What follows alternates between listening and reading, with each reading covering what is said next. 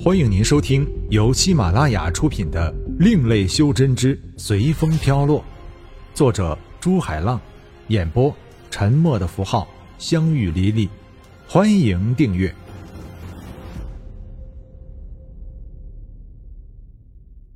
第七十章：黑暗魔镜。轰！一道水缸口那么粗的闪电砸在行云的屏障上面。行云一震，虽然屏障没有破，但他知道，如果再来那么两道三道，自己一定坚持不下来。轰！又一道闪电，而且比上一道的还要粗。老邢现在心里很是难过呀，这样看来，自己最多再承受一道闪电，而一般的天劫都是七道，而且一道比一道厉害。自己死了没关系，还拉着天宇一起陪葬。他看到天宇站在里面没有动作，就更加肯定天宇没什么能力帮自己挡了。刚才可能只是一个意外罢了，或者天宇刚才破开自己的屏障，就用完了他所有的能量。其实他不知道，天宇在等待机会，免得太早张开屏障浪费了。因为天宇是用精神来控制的，所以特别消耗念力。他怕张得太早，等下坚持不到天劫结束。轰！第三道闪电下来，老邢的嘴角已经出现了血丝。看样子最多再坚持一道闪电。下面的三道比前面的四道还要难解。轰！屏障也破了。老邢忍不住一口鲜血喷了出来。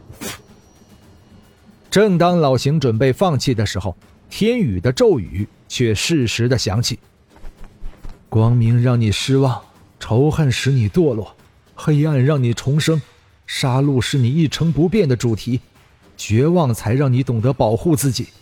对黑暗的执着，让我们更加了解黑暗的归属。进攻吧！”天宇记起的头发散落，随风舞动起来，黑色出现了，并快速的聚拢。老邢现在才知道，天宇开始让他相信自己的用意。魔对于修真者来说是永远的噩梦。如果不是相信天宇，老邢肯定早就逃离天宇的身边。因为被魔吞噬，还不如被天劫一下轰得粉身碎骨。修真界流传着被魔吞食时是多么的痛苦，多么的恐怖。黑暗魔镜，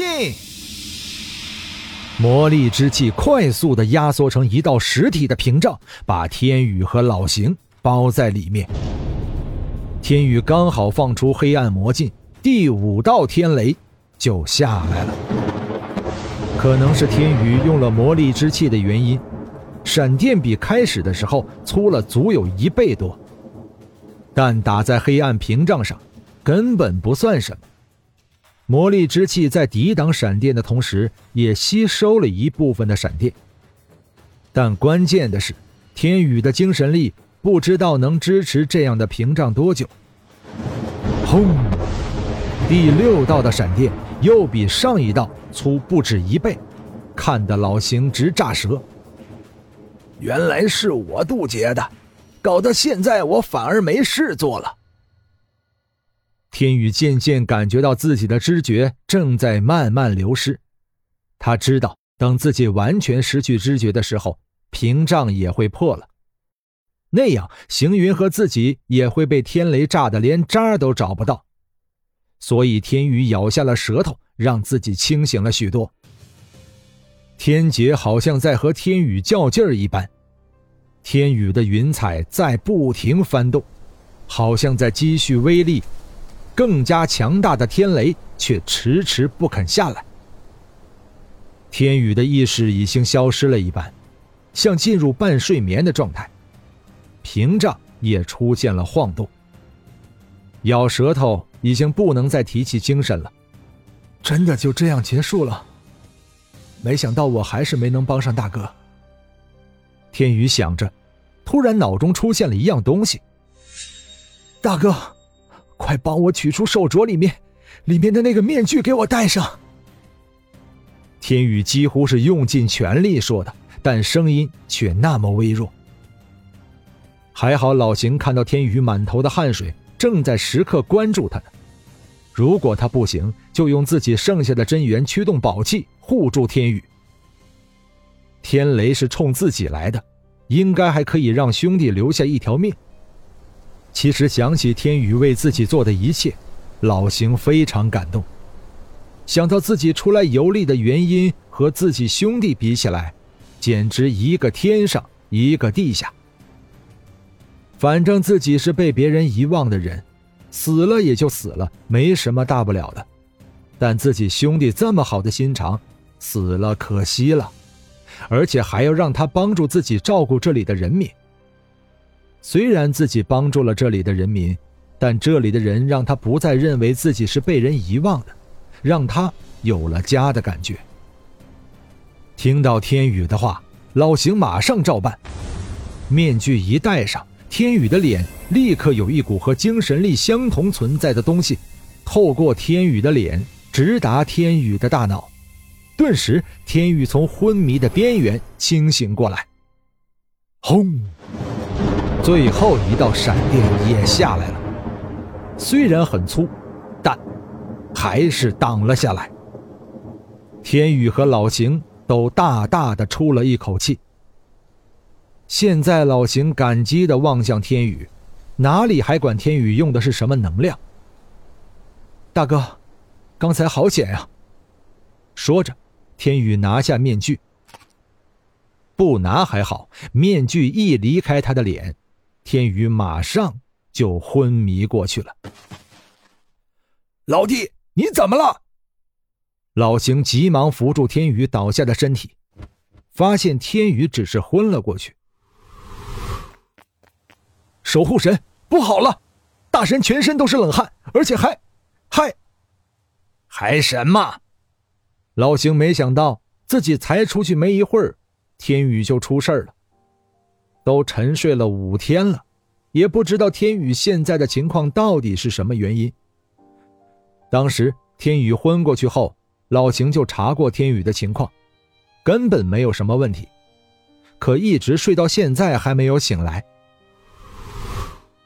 你们没有谁能逃得出去！哼，哼！我要收取你们的元神。爸，妈，儿子不孝，儿子错了，你们回来吧。为什么？为什么？为什么每个和我有关系的人都要死？今天开始，我天宇遇神是神，遇仙路仙。老邢看到天宇躺在床上，身体不停抖动着，而且还疯疯癫癫的说着一些莫名其妙的话。奇怪的是，天宇的脸上一边是黑色的，而一边是白色的。兄弟，你坚持住！我知道你能听到我说话的，你一定能行的。老邢知道天宇脸上的两种颜色代表两种能量在较劲儿。可他就是没办法插上手，他对天宇的情况不了解，如果贸然用真元力去帮助，万一出现差错，那天宇也毁了。不要，你们不要死，不要离开我。天宇依然神志不清的喃喃道：“杀，我要杀光你们，杀光！”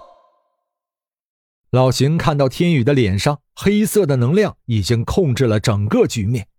哎，一声苍老的叹息在房间里响起，久久都没有散去。老邢转过对着天宇的身子，因为房间里根本没有老人，那这叹息声又是哪里来的呢？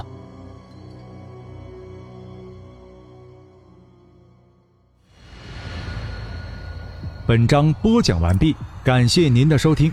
如果您喜欢的话，欢迎订阅专辑，下集更精彩。